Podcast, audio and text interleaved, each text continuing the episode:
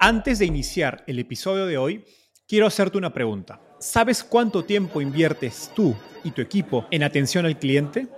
En el mundo de las startups, donde cada segundo cuenta y cada cliente es importante, Zendesk se convierte en tu aliado perfecto. Es como tener un equipo de superhéroes de atención al cliente a tu disposición. Zendesk es una plataforma omnicanal que integrará todos tus canales de comunicación como WhatsApp, email y redes sociales en un solo lugar. Gestiona tickets, ofrece una gran experiencia, aumenta tus ventas, pero sobre todo Construye relaciones cercanas con tus clientes gracias a Zendesk. Como beneficio exclusivo por ser parte de la comunidad startupeable, podrás probar el CRM de Zendesk completamente gratis por 6 meses. Y si decides continuar, tendrás 15% de descuento en tu primer año de contrato. Lo mejor de todo es que Zendesk escala de acuerdo a tus necesidades. Desde la oficina prestada donde empezaste hasta la compañía global que quieres construir. Compañías globales como Slack, Shopify y Airbnb confían en Zendesk para su atención al cliente. Ahorra tiempo, dinero y mantén felices a tus clientes. Encuentre el link con la prueba gratuita en la descripción de este episodio.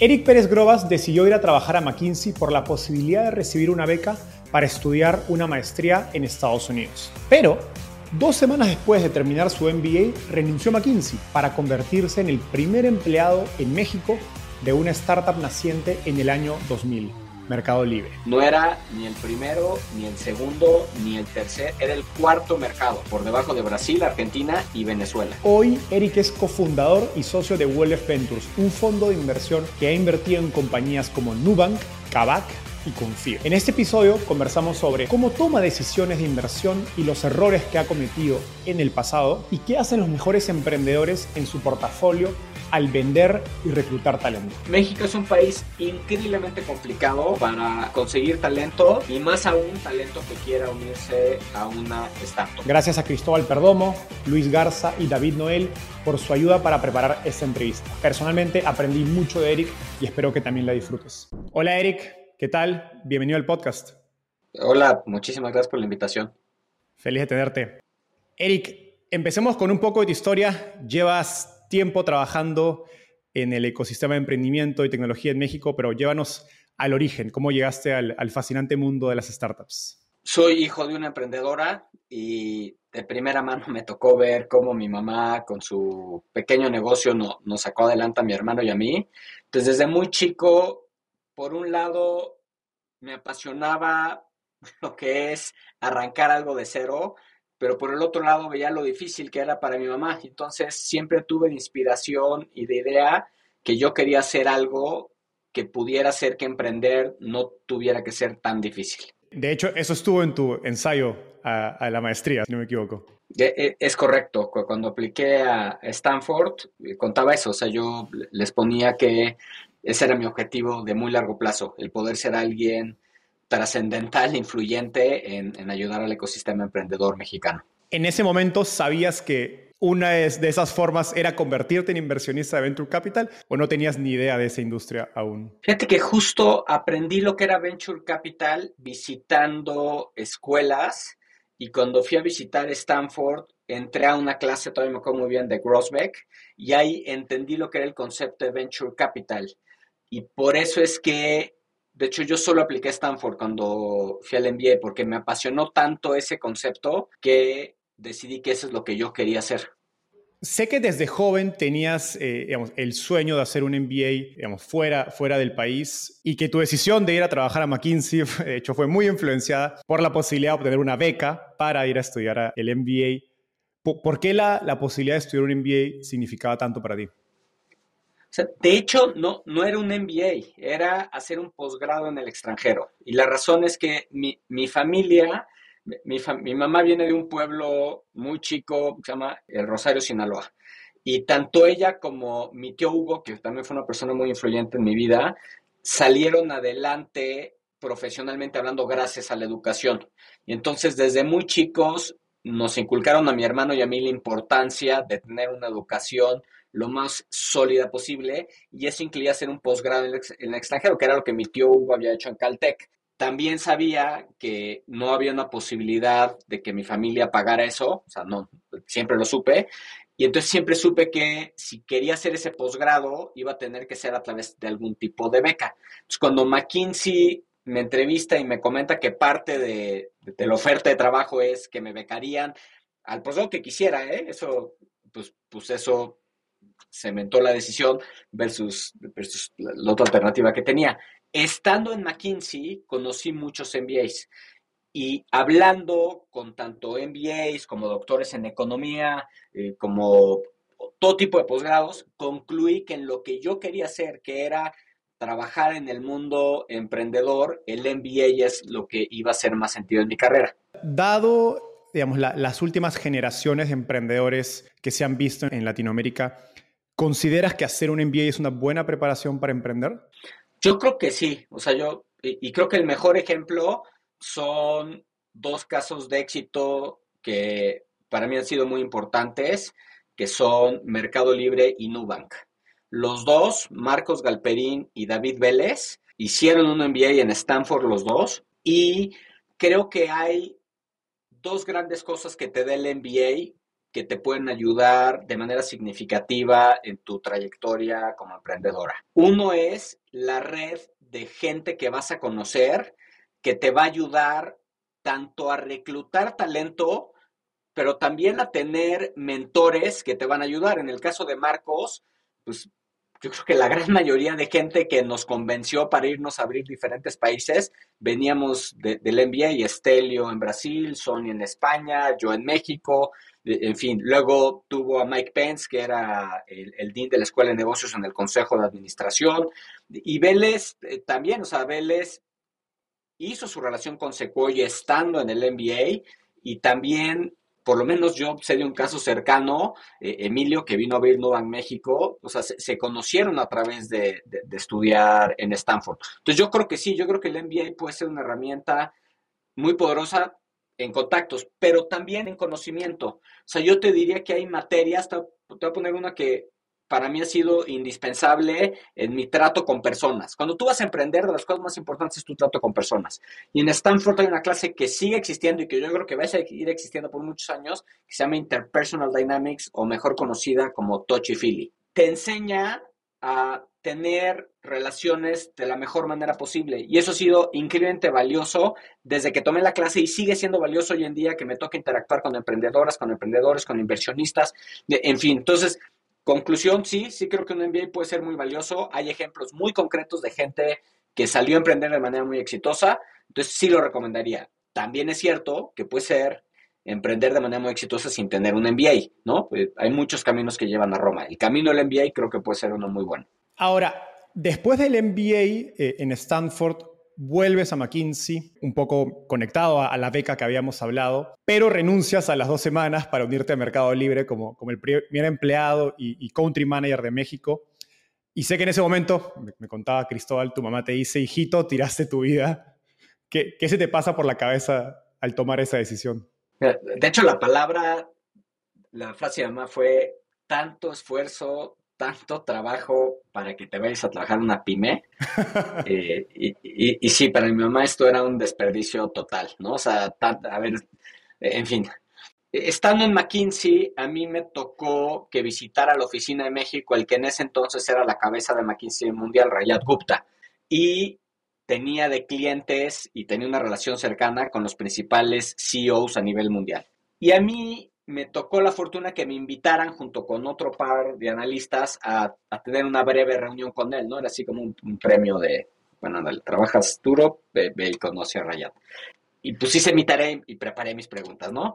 Y la que le hice resultó ser algo que siempre he tenido ya muy presente en mi vida. La, pregunta que yo le hice a Rayat fue, oye, tú que estás en contacto con gente tan exitosa, ¿cuál dirías que es una característica que has visto en todas estas personas? Y, me dijo que él creía que era la habilidad de poder ver en el muy largo plazo, es decir, 10 años o más, pero también en el muy corto plazo, es decir, qué iban a hacer al día siguiente. Me, dijo que, la, que en su opinión los CEOs, las CEOs más exitosas eran los que tenían muy claro lo que querían a largo plazo y qué tenían que hacer al día siguiente hacer. Entonces, todo esto para contestarte que yo tenía muy claro mi largo plazo. Mi largo plazo era, yo quería trabajar en el mundo emprendedor. Y por el otro lado, había fracasado. Yo en Stanford intenté reclutarme con firmas de venture capital y nadie me, nadie me dio una sola oferta. Entonces volví a McKinsey. Entonces, cuando llega Marcos y me hace esta invitación, en contexto de lo que yo sabía que quería que fuera mi muy largo plazo, Mercado Libre hacía mucho más sentido. Dicho eso, esto no hubiera sido posible sin la generosidad de Marcos, que a título personal, y esto le voy a estar siempre inmensamente agradecido, me apoyó para yo poder pagarle a McKinsey la deuda. Sin él no hubiera yo logrado poder repagarle a McKinsey, poder tomar la decisión de unirme a Mercado Libre. Entonces, todo esto para contarte que la decisión fue fácil, sabiendo lo que yo quería hacer en el muy largo plazo y también que en el muy corto plazo tenía alguien como Marcos apoyándome a poder tomar esa decisión. No es poco dinero esa deuda. ¿Cuál fue tu reacción cuando te, hace esa propuesta? No, pues de inmenso agradecimiento. Este, de, hecho, cumplí 50 años eh, recientemente y, decidí escribirle a aquellas personas que habían sido transformadoras en mi vida. No, no, y te puedo que no fueron más de cinco, y una de esas cinco fue Marcos. Wow, qué, qué, qué, bonita relación. Y hablando de Marcos, digamos, tú lo habías conocido, eh, digamos, Marcos, para quienes nos escuchan, es Marcos Alperín, fundador de Mercado Libre. Lo conociste, si no me equivoco, en tu clase de, la, digamos, de la, del MBA de Stanford, él, estaba en tu, propia, en tu misma generación. ¿Qué, qué viste en, más allá de, la propuesta y obviamente lo del préstamo, que imagino que sucede en una segunda instancia? ¿Qué ves en Marcos, el equipo, la oportunidad que te convence pues, de dejar, digamos, McKinsey y, y afrontar esta deuda? Porque en un inicio tú no sabías que Marcos te iba a dar esa propuesta para unirte a Mercado Libre? Uno, la gente que Marcos y Hernán, porque también quiero sumar a Hernán Casá, que también fue compañero mío en Stanford, el, tipo de gente que estaban convenciendo. Dos, la creencia personal de que había una ambición muy grande en, hacer algo verdaderamente grande. Y tres, pues la realidad de lo que ya estaba sucediendo en Estados Unidos. O sea, en Estados Unidos, estando en Stanford, era muy tangible cómo Internet ya estaba transformando de manera importante el estilo de vida.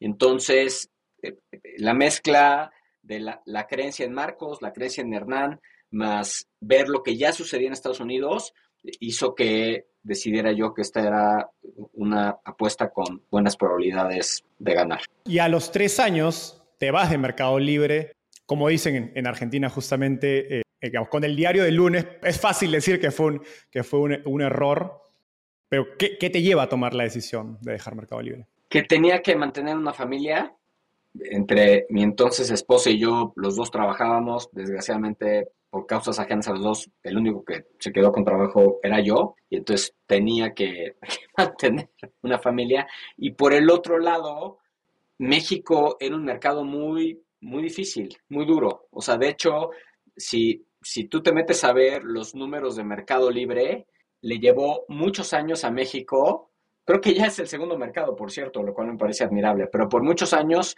no era ni el primero, ni el segundo, ni el tercer, era el cuarto mercado eh, de, Mercado Libre, por debajo de Brasil, Argentina y Venezuela. Y entendiblemente, y, y, tuve diversas discusiones de esto con Marcos, o sea, México pues era un país que sorprendentemente no justificaba ni una operación muy grande ni un presupuesto muy grande, porque era el cuarto mercado para, para Mercado Libre. Entonces tampoco justificaba que yo como ejecutivo tuviera la compensación que se necesitaba para poder pues, sustentar a mi familia. Y por el otro lado, yo ya había recibido todas las acciones que iba a recibir. O sea, aparte de, me acuerdo, eh, para entrar a Mercado Libre, pues mi, mi, stock option, que, les estoy inmensamente agradecidos, ya, ya, o sea, ya, ya lo tenía ganado.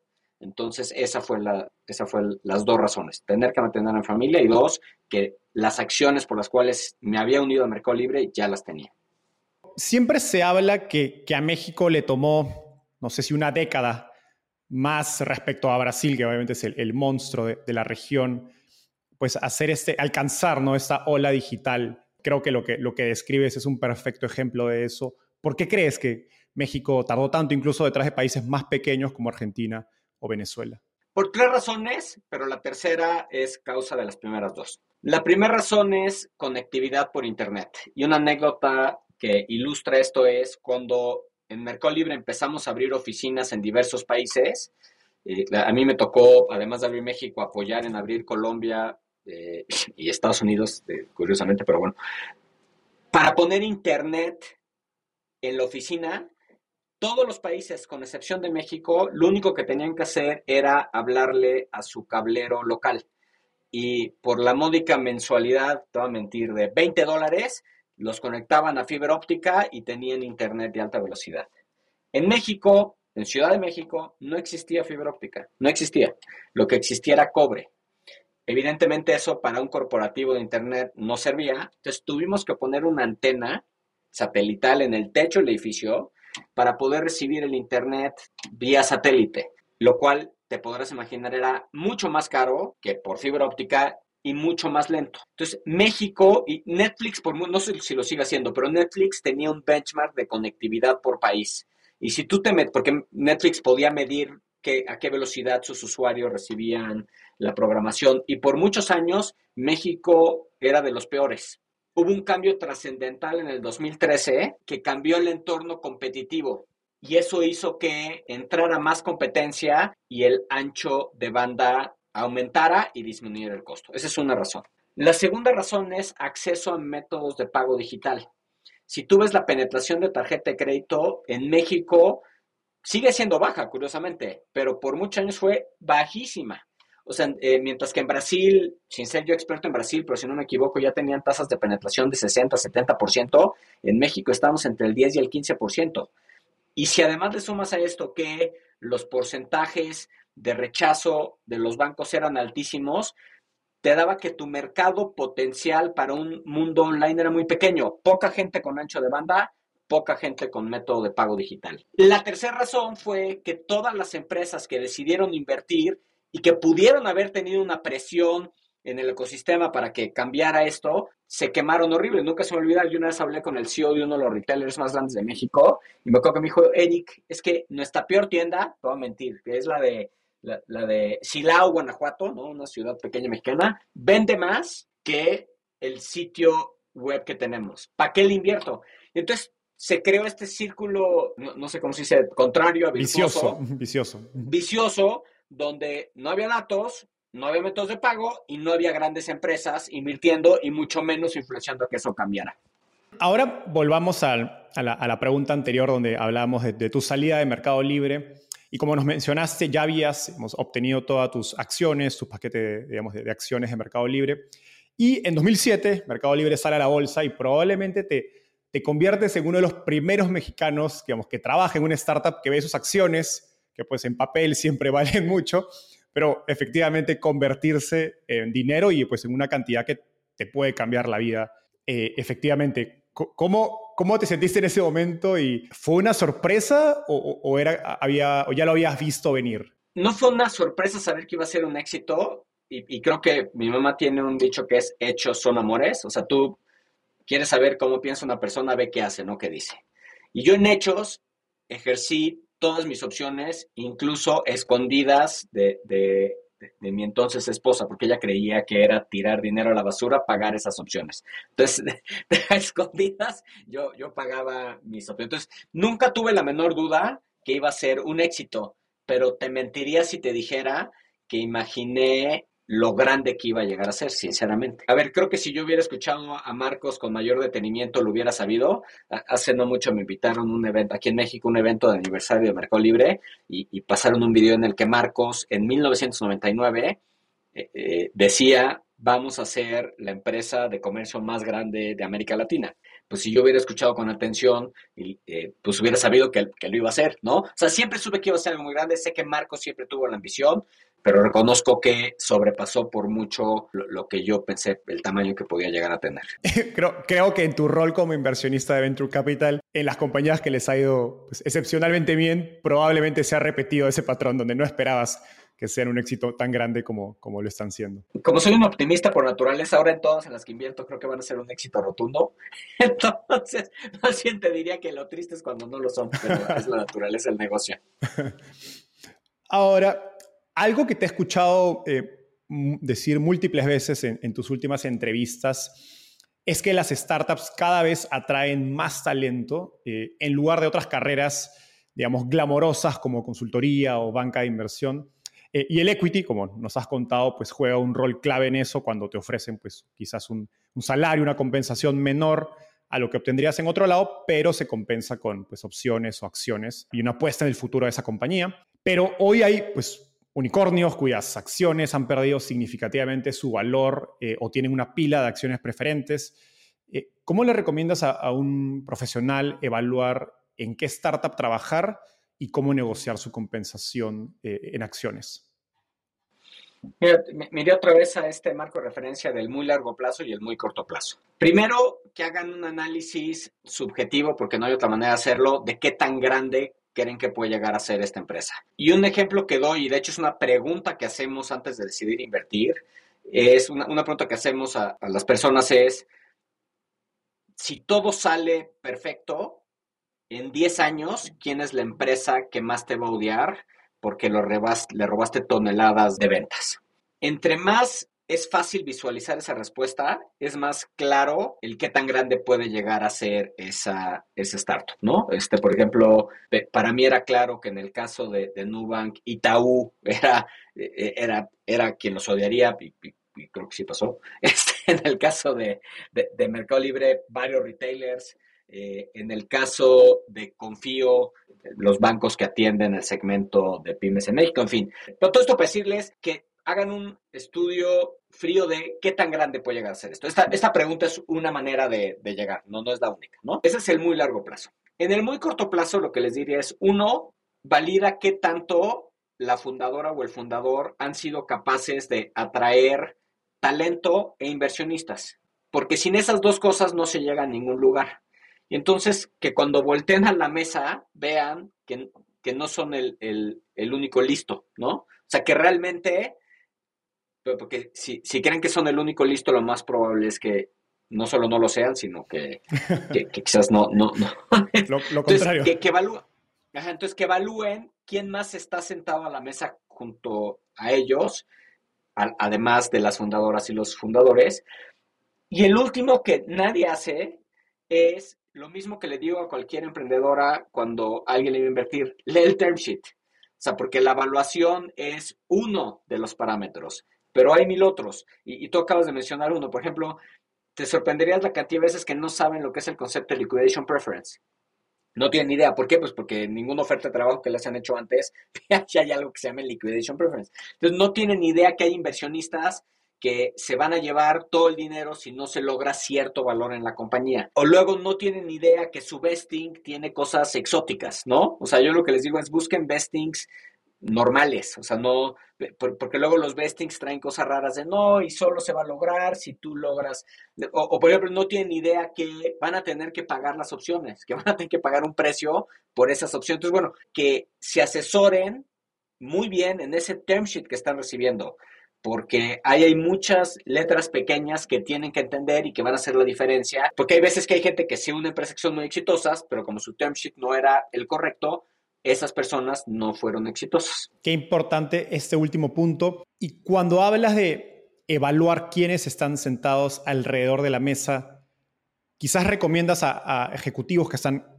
evaluando ir a trabajar en una compañía, hablar con esas personas, hacer estas como llamadas de referencia como lo haría un inversionista respecto a un emprendedor? Sin lugar a duda. Y si no se lo ofrecen, si no se lo permiten, ni siquiera consideraría esa, esa empresa. 100%. O sea, yo le diría al founder o a la founder, quiero hablar con la gente que te reporta y quiero ver qué me dicen. Me, encanta, porque me, gusta pensar que también las decisiones de carrera de uno son una decisión de inversión incluso más importante que tu capital, porque es tu tiempo, que es digamos, un, recurso que no, no va a regresar.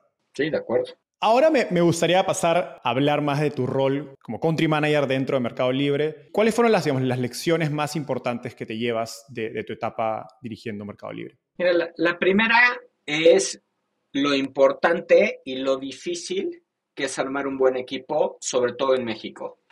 La, gente que, lo he escuchado mil veces, la gente que llega a México y le digo, dice, no, no, no, en todos lados el talento es difícil. Sí, en todos lados el talento es difícil. Bienvenido a México. Y México es un país increíblemente complicado para conseguir talento y más aún talento que quiera unirse a una startup. Ha ido cambiando, pero sigue siendo muy difícil. E, esa es, esa es la primera lección y por eso es de las cosas que más me importan a la hora de decidir si invierto en alguien, su capacidad de atraer y retener talento. ¿Por qué es particularmente difícil en México? Al punto que sé que recientemente para el último fondo de Wolf trajeron un, un equipo de reclutamiento. Entonces creo que eso muestra que es realmente particularmente difícil en México. Pero ¿por qué? Nunca he leído un estudio así serio, estadístico, que lo demuestre, pero te voy a decir mi teoría. Mi teoría es que México es una economía muy fuerte y muy grande que tiene y atrae organizaciones con muchos recursos. Si tú ves México, México es un mercado no solo con empresas muy grandes locales como un Bimbo, como un Cemex, como un Carso, o sea, son empresas que hacen a conquistar el mundo. Más de una de esas de las que te dije son el número uno, número dos, número tres en el mundo. Sino que además México atrae empresas internacionales muy grandes y ahora con el nearshoring todavía más. Entonces tienes empresas con mucho dinero para reclutar talento, ¿no? Pero por el otro lado, desafortunadamente, somos un país que el sistema educativo es malo. Me da una enorme tristeza decirlo, pero el sistema educativo mexicano no es de calidad y lo vemos en las calificaciones PISA, o sea, es, es tristísimo. Pero entonces no estamos produciendo el talento que requerimos y luego hay una tercera variable que es que tenemos a un mercado laboral extraordinario al lado, se llama Estados Unidos. La cantidad de mexicanos talentosos que pueden irse a Estados Unidos es muy alta. Mi hermano es un ejemplo. Mi hermano, igual que yo, estoy en Stanford y él ya se quedó allá y nunca va a volver. La razón es, si tienes gente contratando, tienes gente, bueno, no gente, empresas grandotas, y por otro lado no producimos suficiente talento. Entonces crea un vacío muy importante de talento, sobre todo para las startups que no tienen ni dinero ni reputación y tienen mamás como la mía diciéndote, ¿por qué dejas un buen trabajo para irte a una pyme? Ahora sí, gracias por la aclaración. Volvamos, te había preguntado acerca de las lecciones de Mercado Libre. La primera que mencionaste fue justamente lo difícil que es contratar talento en México, pero estabas por, por mencionar unas más. la segunda es que como startup creo, y ojalá alguien venga y me demuestre que estoy equivocado, es muy difícil, si no es que imposible, destruir las realidades del mercado. O sea, Mercado Libre México, por más, y, lo dijo, o sea, son palabras de Marcos, no mías. Marcos me dijo, tienen, o sea, México armó el mejor equipo que, que, había. Tan es así que el que era CMO de México se fue a ser el CMO de todo Mercado Libre, el que era el CFO de México ganó el empleo del año Mercado, etcétera, etcétera. Y sin embargo, México era el cuarto mercado de Mercado Libre. Hay realidades que no puedes vencer, como startup. Empresas grandes se pueden dar el lujo de crear mercados. Jeff Bezos tiene una analogía muy buena. Jeff Bezos, él en una entrevista dijo que él jamás hubiera podido construir Amazon si no hubieran existido la infraestructura de logística que ya existía. Y, por eso pudo construir Amazon. Y que de hecho, y él dice que él está construyendo esa misma infraestructura para el espacio porque él quiere ayudar a emprendedores a, ir al espacio, pero sabe que no lo van a lograr si alguien grandote no crea esa infraestructura. Entonces, en México, mientras no llegaron los grandotes a, poner un entorno competitivo de datos y mientras los bancos no se pusieron las pilas para empezar a ofrecer eh, métodos de pago digital, y curiosamente voy a traer a Amazon a la mesa, otra gran noticia para mí fue cuando Amazon decidió llegar a México, porque Amazon lo que tenía en su base de datos era un montón de mexicanos que le compraban en Estados Unidos. O sea, Amazon tenía en su base de datos todos los mexicanos cada que llegábamos al Marriott de Houston y cómo mandábamos pedir 40 paquetes, ¿no? Tú podías saber que alguien era mexicano cuando llegabas a un Marriott y veías que alguien le estaba mandando 40 paquetes. Eso no sabes cómo transformó la psique de la industria en México. E, ese, ese mismo CEO de retail que te cuento que decía no tiene caso invertir en e-commerce porque en Silao vendo más, ahí viene Amazon. Ahora sí, conclusión, no vas a lograr como startup romper las realidades del mercado. Tienes que saber cuáles son y saber cuáles son las mínimas necesarias para que tú puedas construir tu historia. Este último aprendizaje se traduce ahora cuando tomas decisiones de inversión en Wallef, en que quizás hay grandes equipos que piensas que son excepcionales, pero están en un mercado donde no la ves simplemente vas a dejar pasar esa oportunidad? Siempre la dejo pasar.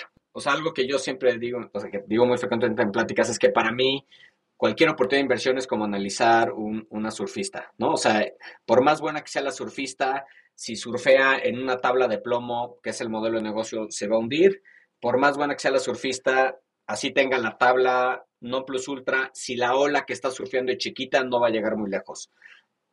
yo necesito invertir en gente que sean surfistas excepcionales, con los modelos de negocio más nobles y con olas grandotas, que haga que no necesiten matarse para poder alcanzar a tener un negocio de un tamaño suficientemente bueno.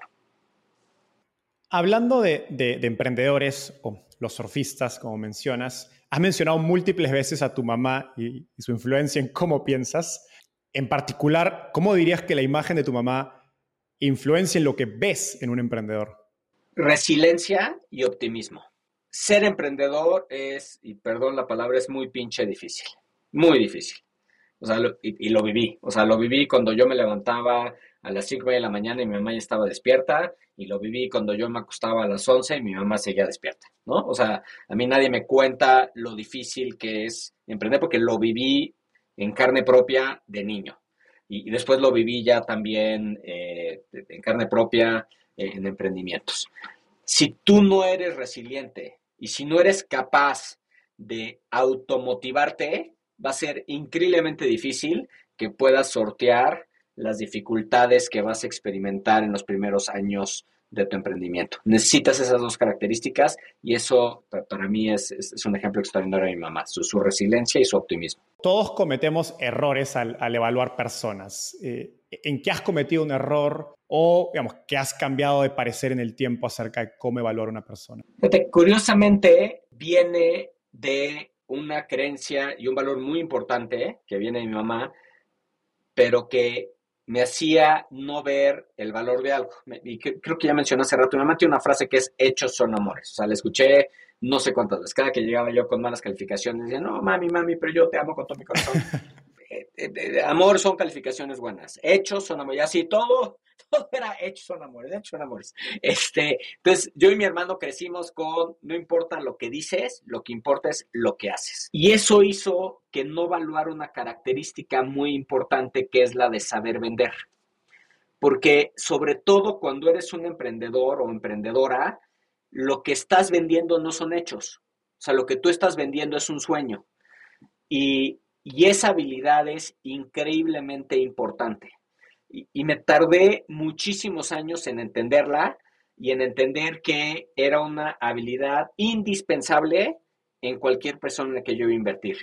Si no tenían la capacidad de vender exitosamente esos sueños, iban a batallar para levantar capital, pero igual de importante para convencer talento. Entonces, eso es, eso es algo que me tardé mucho en entender y que y que bendito lo aprendí y, eso ha hecho que ya busque esa característica en todas las personas en las que invierto. Creo que nadie estaría en desacuerdo contigo en que vender es una habilidad indispensable para, para emprender y, digamos, y construir algo, pero creo que en los últimos, los últimos dos años mostraron que hay una diferencia entre la habilidad de levantar capital y la habilidad de construir un negocio. Creo que los inversionistas en general premiaron quizás excesivamente a los emprendedores que sabían vender, que sabían levantar capital. ¿Cómo piensas acerca de ese balance entre la habilidad de vender y la de, ejecutar?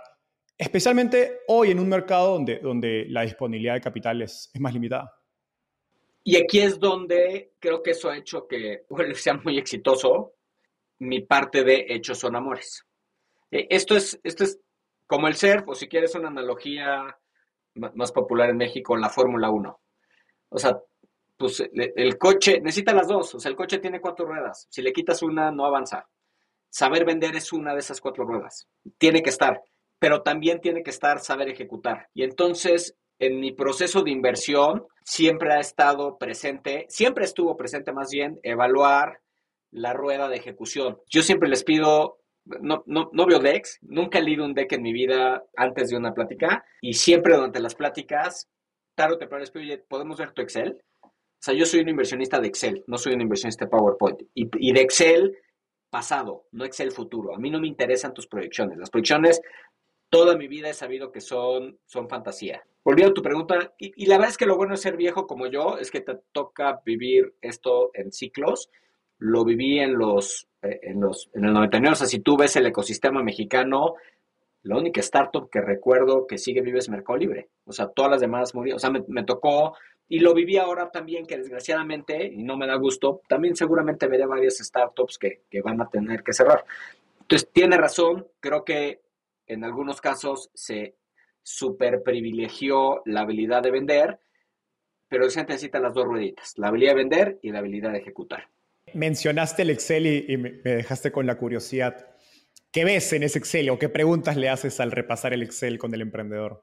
Pues curiosamente, entre menos preguntas le hago ya viendo el Excel, es que confío más, porque típicamente cuando me enseñan un Excel que ellos usan para gestionar el negocio, me habla mucho de su mentalidad y de su manera de operar. Típicamente un buen Excel no requiere mucha explicación. O sea, un buen Excel, ¿qué, busco? Busco crecimiento, busco márgenes sanos, busco que, adquirir al cliente no cueste una fortuna, busco ese tipo de cosas. Y, de verdad que no sabes lo importante que es poder entender eso sin tener que preguntarle nada a nadie.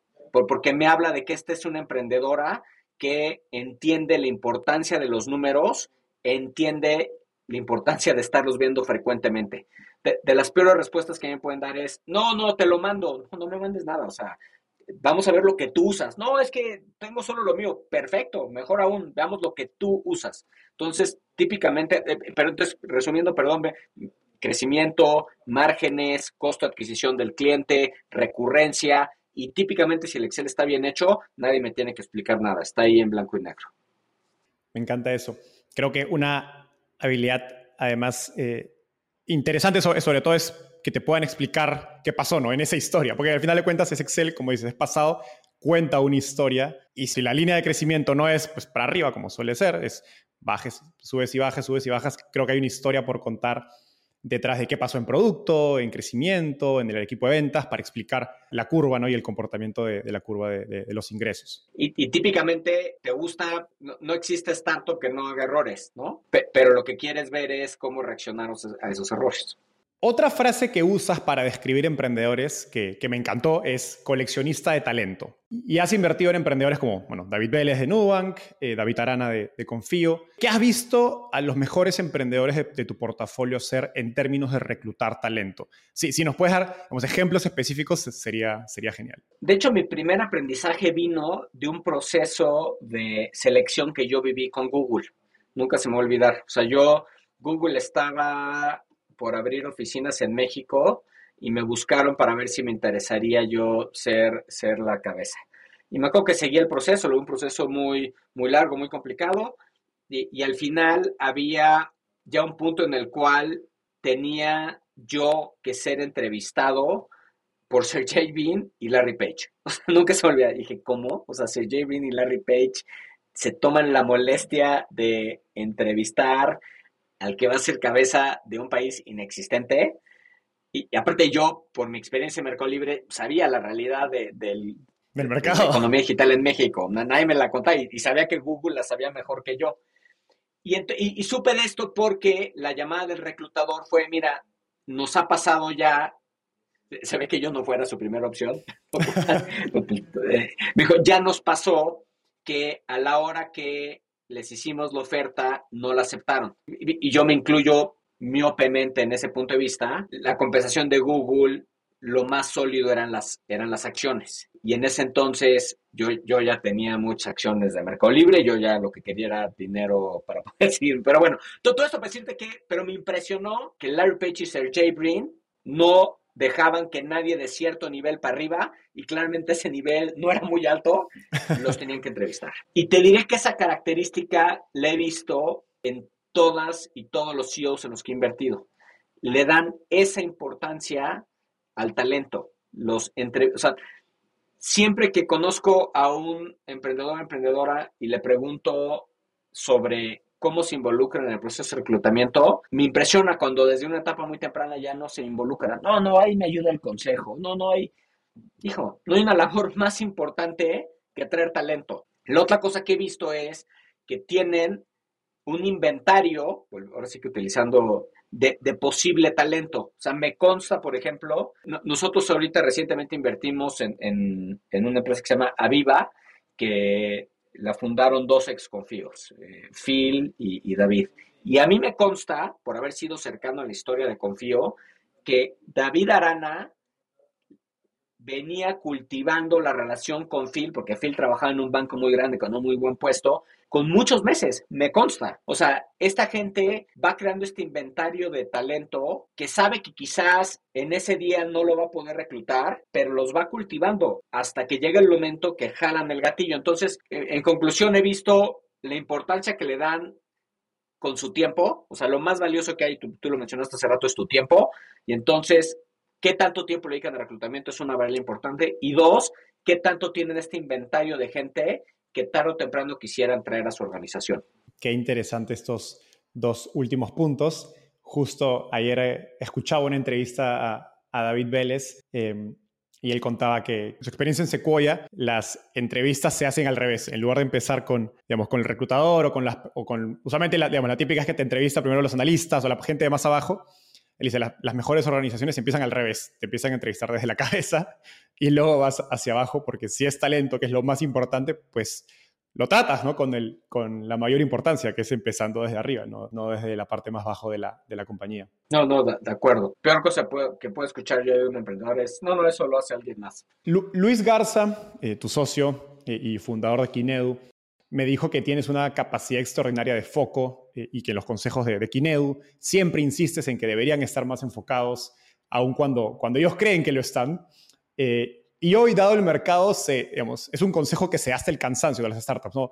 Tienen que ser más enfocadas, más foco. ¿Cómo aconsejas a un emprendedor sobre tener más, foco? Y digamos, ¿qué, hace que una, ¿qué hace una empresa enfocada versus otra que no? Es uno muy cortoplacista, lo que platicábamos, literal, semana a semana busca ver resultados concretos de sus acciones. Por ejemplo, una vez leí, creo que se llama Powerful el libro, eh, lo escribió, si no me equivoco, la que llevaba talento en, ¿cómo se llama?, en Netflix. Y ella cuenta en ese libro que Netflix tiene una sesión semanal para entender eh, cómo entender mejor al cliente. Y cada semana hacen experimentos. Eh, y por ejemplo, un experimento que cuenta ahí es que descubrieron que era más probable que el cliente se quedara si desde que lo atraes con la prueba gratis le pides un número de tarjeta de crédito. Las empresas enfocadas son las que hacen experimentos controlados y que miden en la medida de lo posible, y esto es muy importante, el costo versus el beneficio. O sea, a mí nunca deja de sorprenderme cuando alguien llega y dice, no, no, vamos a hacer esta prueba. Le digo, oye, perfecto, pero si sí funciona, ¿qué va a pasar y cuánto crees que te va a costar? Y no hicieron el ejercicio mental de hacer esta evaluación de costo-beneficio. Eh, Steve Jobs decía que la principal cualidad de un CEO era saber decir que no. Y eso es lo que pasa en un startup. Hay tantas avenidas por explorar que es muy fácil dejarte ir por todas.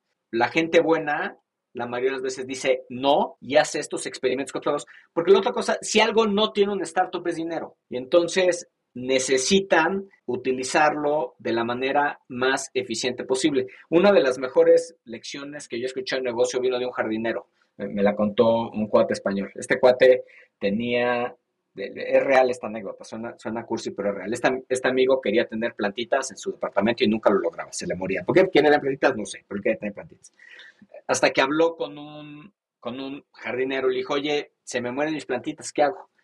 la, riego, les pongo el mejor abono, les pongo música clásica, todo y las tarde te se mueren. Y el jardinero le dijo, es que esto sucede, las estás consintiendo mucho. ¿Cómo? Y de hecho esta lección también sirve para aquellas personas que, son o, o, quieren algún día tener hijas o hijos.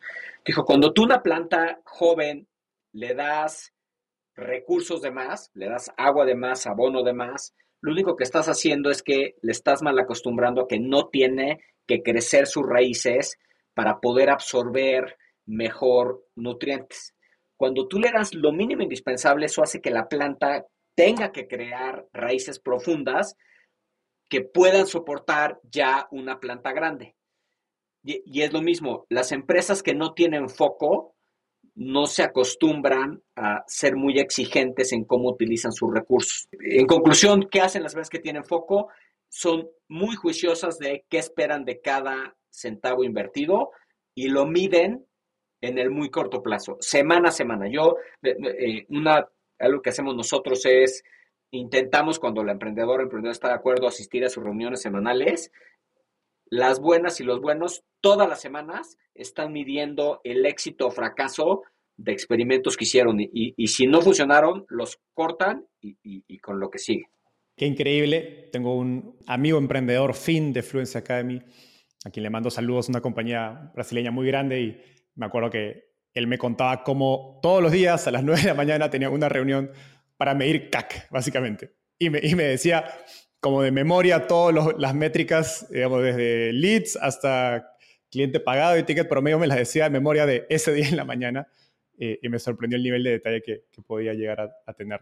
Hace total sentido con, con, lo que dices. Me gustaría ir hacia algunas lecciones de, de tus inversiones. Cristóbal me comentó que tuvieron la, oportunidad de invertir en Rappi, en Corner Shop también, eh, pero que las decisiones de pasar en esas inversiones fueron correctas con la información que tenían en ese momento, al menos desde la perspectiva de Cristóbal, tu, socio. En cambio, pasar en Bitso sí fue un error y falló el proceso de decisión. Cuéntame a, qué le llaman un proceso de inversión bueno y a qué le llaman uno malo y explícanos cómo, cómo fue su pensamiento en, estos momentos. Claro, nosotros vamos haciendo, o sea, en nuestro proceso de decisión vamos haciendo check de todas las variables que nos gusta que existan. Y, en el caso de, por ejemplo, el caso de Rappi, ahí me acuerdo cuando Simón me buscó, tenías que decidir en, creo que en 24 horas y además no había una evaluación. Al final del día había sido una increíble inversión, pero la realidad es que nosotros nunca vamos a invertir en alguien que no podemos saber a qué evaluación estamos invirtiendo. Y eso ha sido muy valioso en inversiones en las que hemos sido muy exitosos y, por exitosos que salimos con retornos de 10 veces o más, porque siempre hemos sido juiciosos en la evaluación que pagamos. Eh, y entonces, si no sabes la evaluación, pues ni siquiera sabes si está baja o alta, ¿no? Ya, ya necesitas. Por eso es que ese criterio tiene que estar para que nosotros podamos animarnos a invertir en, alguien. Claro que hubiera sido un excelente retorno, pero con la información que teníamos en ese momento, no, no era posible, de acuerdo a nuestros criterios, invertir. Lo que no vi, y debía haberlo visto, es justo era en este entonces en que yo todavía no acababa de entender el valor de los extraordinarios vendedores. Yo debía haber visto eso eh, tanto en Simón como en Oscar. Los dos los tuve enfrente de mí y en ese momento supe que tenía enfrente de mí extraordinarios eh, inspiradores, para llamarles de una manera positiva. Eh, no sé cuál hubiera sido mi reacción si ya hubiera tenido yo incorporado ese proceso en mi algoritmo de inversión. ¿Te arrepientes de algo como inversionista yendo a esas decisiones? ¿Qué, cambiarías o harías diferente a partir de, digamos, de grandes decisiones como estas, ¿no? que, ves atrás y dices, chale, lo que me perdí? Fíjate que me duelen más. La que me perdí, me perdí, pero bendito, hemos tenido muy buenas inversiones, hemos sido exitosos.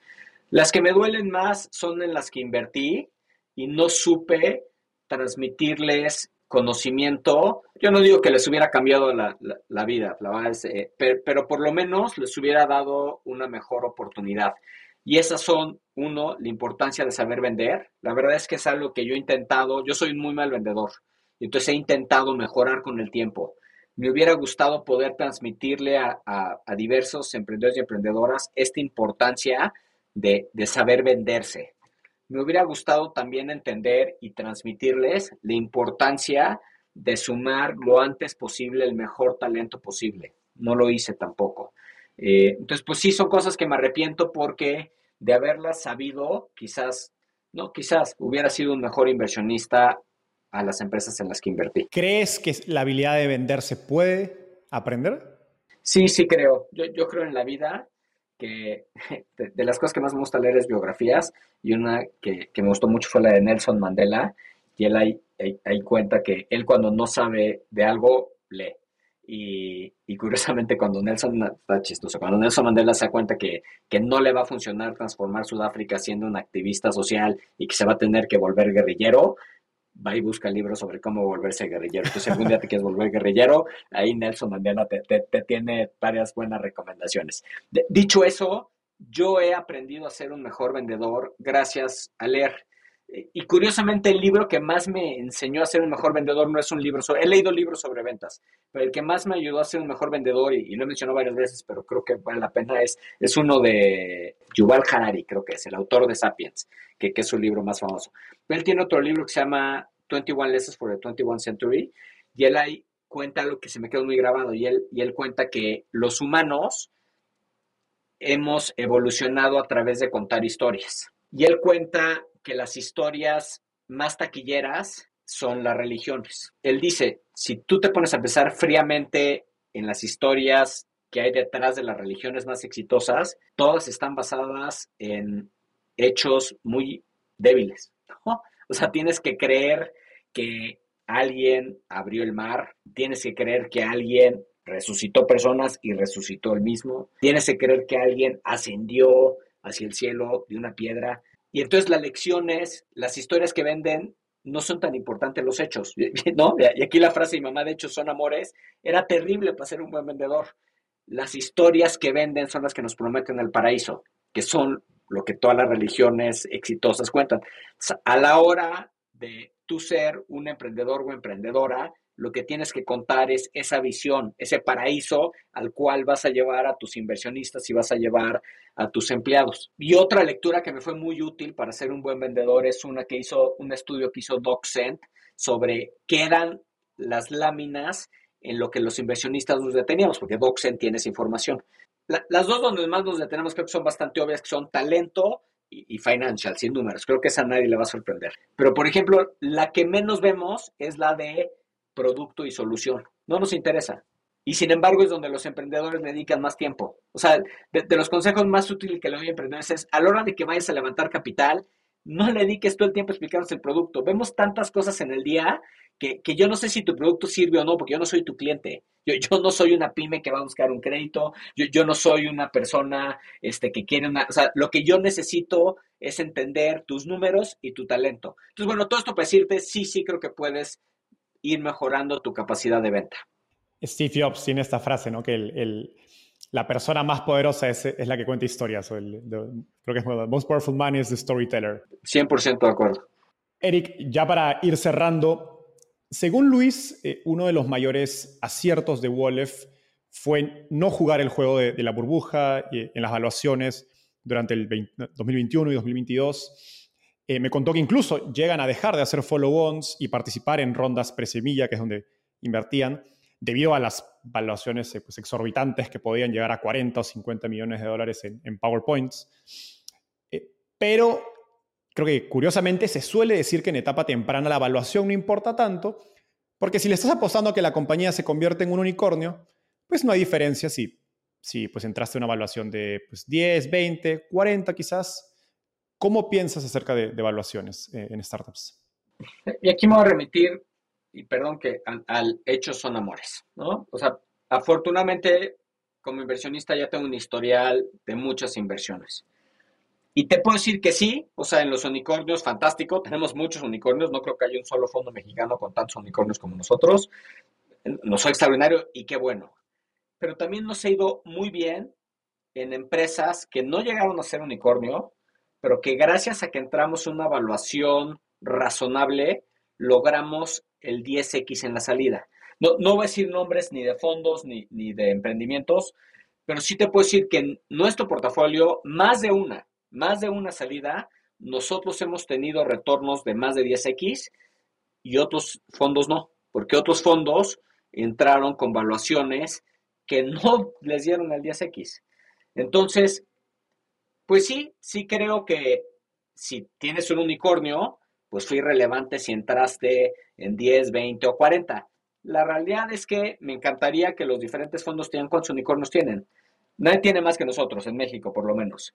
Entonces, los retornos no los puedes basar solo en los unicornios, los tienes que basar en cada una de las empresas en las que inviertes y en cada una de las empresas en las que inviertes tienes que tener la convicción de que ese cheque puede llegar a valer 10 o más veces. Y si la evaluación es muy alta de inicio, la probabilidad está en tu contra. No todas las grandes empresas son grandes inversiones, ¿no? Creo que es una frase que, dice Warren Buffett, si no me equivoco, y, y, en inglés hay un concepto que, que lo he escuchado decir a otros inversionistas, que se llama el money round. ¿no? ¿Cuál es esa ronda donde la combinación entre retorno y riesgo era la mejor para entrar? Eh, y que de pronto si esperabas un poco más, ya la compañía era pues obvia, ¿no? Ya todo el mundo sabía que iba a ser una buena empresa, pero la evaluación se disparaba y pues ya no era una tan buena inversión en términos de, del potencial de retorno que podía tener la empresa. Eric, llegamos al final de la entrevista. Esta es una ronda de tweets. Te voy a hacer una pregunta corta y me tienes que responder en lo que te tomaría escribir un tweet, que es menos de un minuto. ¿Estás listo? Listo. Imagina que vuelves a la noche antes de empezar Wolf. ¿Cuál sería el principal consejo que te darías? Aprende a venderte mejor con potenciales inversionistas de Wolf. ¿Cuál ha sido el libro más influyente en tu camino por el mundo de las startups? Voy a mencionar dos en menos de un minuto. Las cartas de inversionistas de Warren Buffett y The Culture Code, que habla sobre cómo crear una cultura de alto rendimiento. Finalmente, ¿qué te gustaría cambiar del mundo de las startups en Latinoamérica? Me gustaría ver más startups utilizando tecnología para mejorar la calidad de vida de la base de la pirámide. No podría estar más de acuerdo. Sé que Aviva está justamente haciendo eso. Así que esa es una gran frase para, terminar la entrevista. Eric, muchas gracias por, el tiempo. La verdad que lo he aprendido un montón y lo he disfrutado bastante. Nos vemos en un próximo episodio. A contrario, gracias a ti.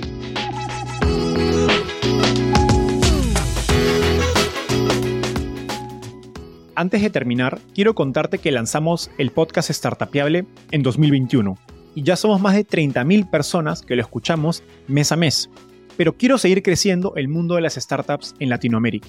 Por eso, si te gustó este episodio, ayúdanos contándole a tus amigos, familiares, colegas. También suscríbete y déjanos un review en Spotify o Apple Podcasts. De hecho, me gustaría saber por qué escuchas el podcast. Mándame un mensaje sencillo a enzo.startapeable o por Twitter a arroba enzocavalier, contándome por qué escuchas Startapeable y cómo te ayuda a tu empresa o carrera.